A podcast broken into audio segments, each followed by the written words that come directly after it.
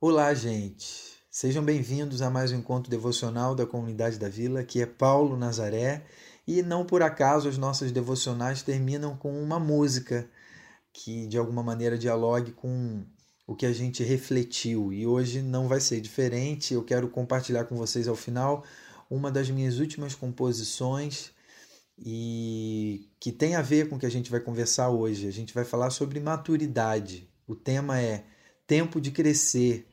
E para isso eu quero ler com vocês um trechinho da carta de Paulo a uma comunidade cristã que ficava na cidade de Corinto. Paulo escreveu para os irmãos, amigos dessa igreja em Corinto.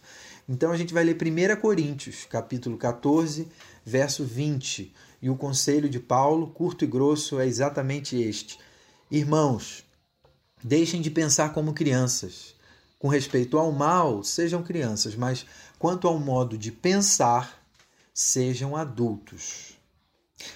Lendo essa chamada de Paulo aqui, é, me, eu tenho a certeza de que, como igreja de Jesus, como seguidores de Jesus, nós somos chamados por Deus à maturidade.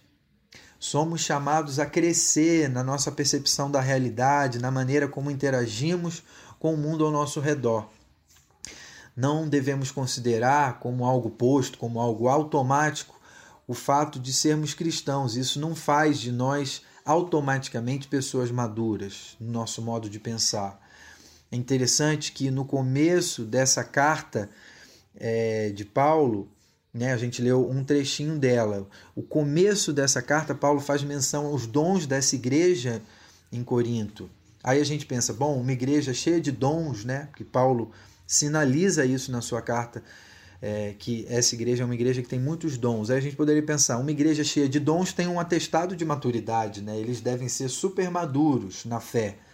Mas perceba que não é esse o caso da igreja de Corinto. Uma igreja cheia de dons, sim, de qualidades, mas precisando rever a forma de agir e pensar.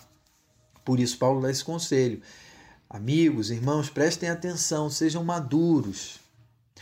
Então, duas coisas para a gente pontuar hoje. Primeira, o fato de sermos cristãos não assegura que somos maduros na forma de pensar. O cristão precisa prestar atenção nisso.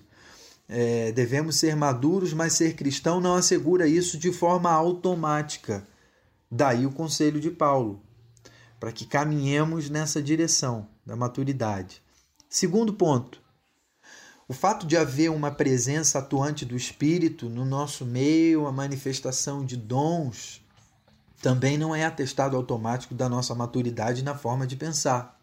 Os dons são sinais da graça e da presença de Deus, mas não são sinais automáticos da nossa maturidade na forma de pensar.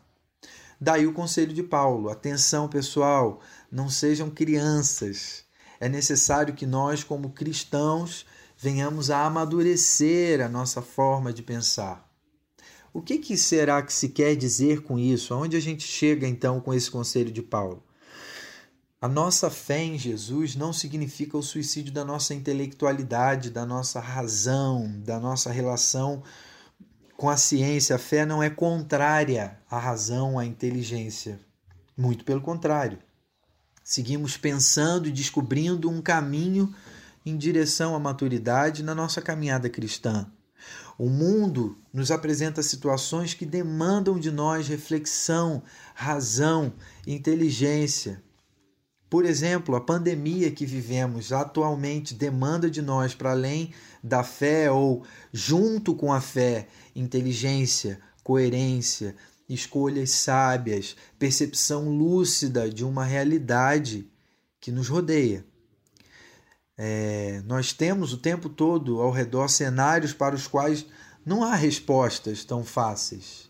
Portanto, que a nossa forma de pensar e atuar, a forma de pensar e atuar da Igreja de Jesus, da qual fazemos parte, reflitam a maturidade dessa igreja que considera a palavra de Deus e, a partir dela, considera o seu entorno, o cenário ao redor, tomando tempo para processar, para pensar, para agir de forma adequada, de forma sábia. Por que, que é importante, então, desenvolver maturidade?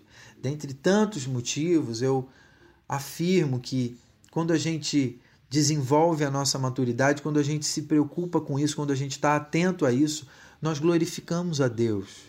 Porque Deus é um ser racional e se fomos feitos à sua imagem e semelhança, assim o glorificamos e refletimos o seu caráter.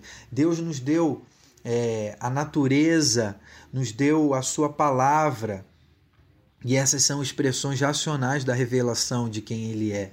Observando o mundo, o universo, a criação e estudando as Escrituras, somos convidados a desenvolver a nossa mente, nossa maturidade, nossa inteligência e também a nossa fé. Lembram do Salmo 19? Ele começa assim: Os céus proclamam a glória de Deus e o firmamento anuncia as obras das suas mãos.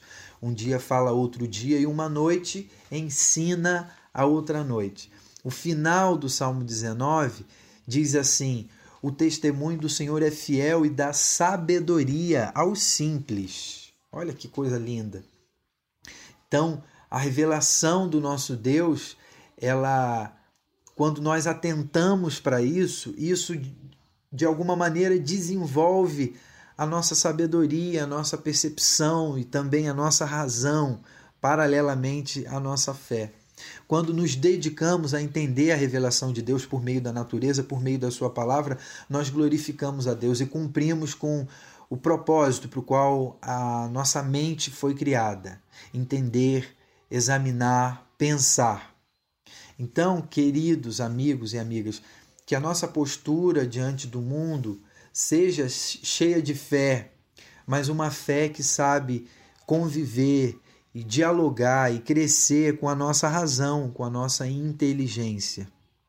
A vontade de Deus vai além da nossa compreensão, nós sabemos disso, mas não é contra a nossa compreensão.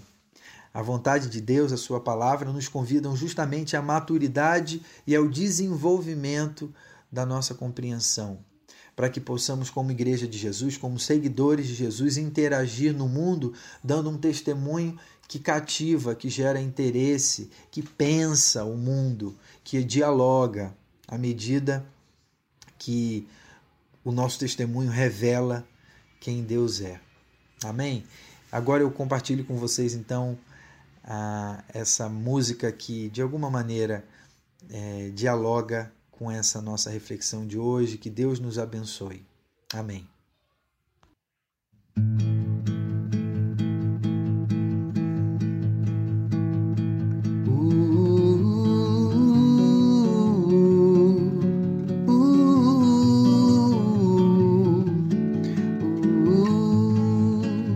Depois de ontem, hoje e um tanto que aprendemos pra ser agora um pouco mais, pra quando chegar amanhã, pode essa dor de agora mostrar o que eu não via e me livrar de quem não sou e me refazer melhor.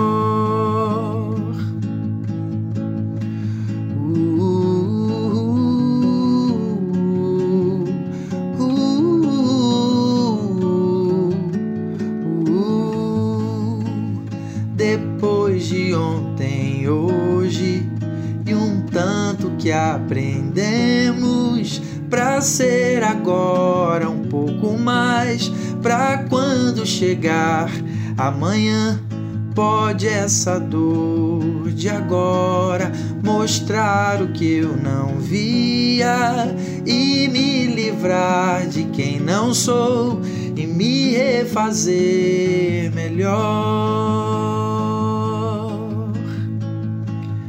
Para que eu possa te ver, uh, uh, para me guardar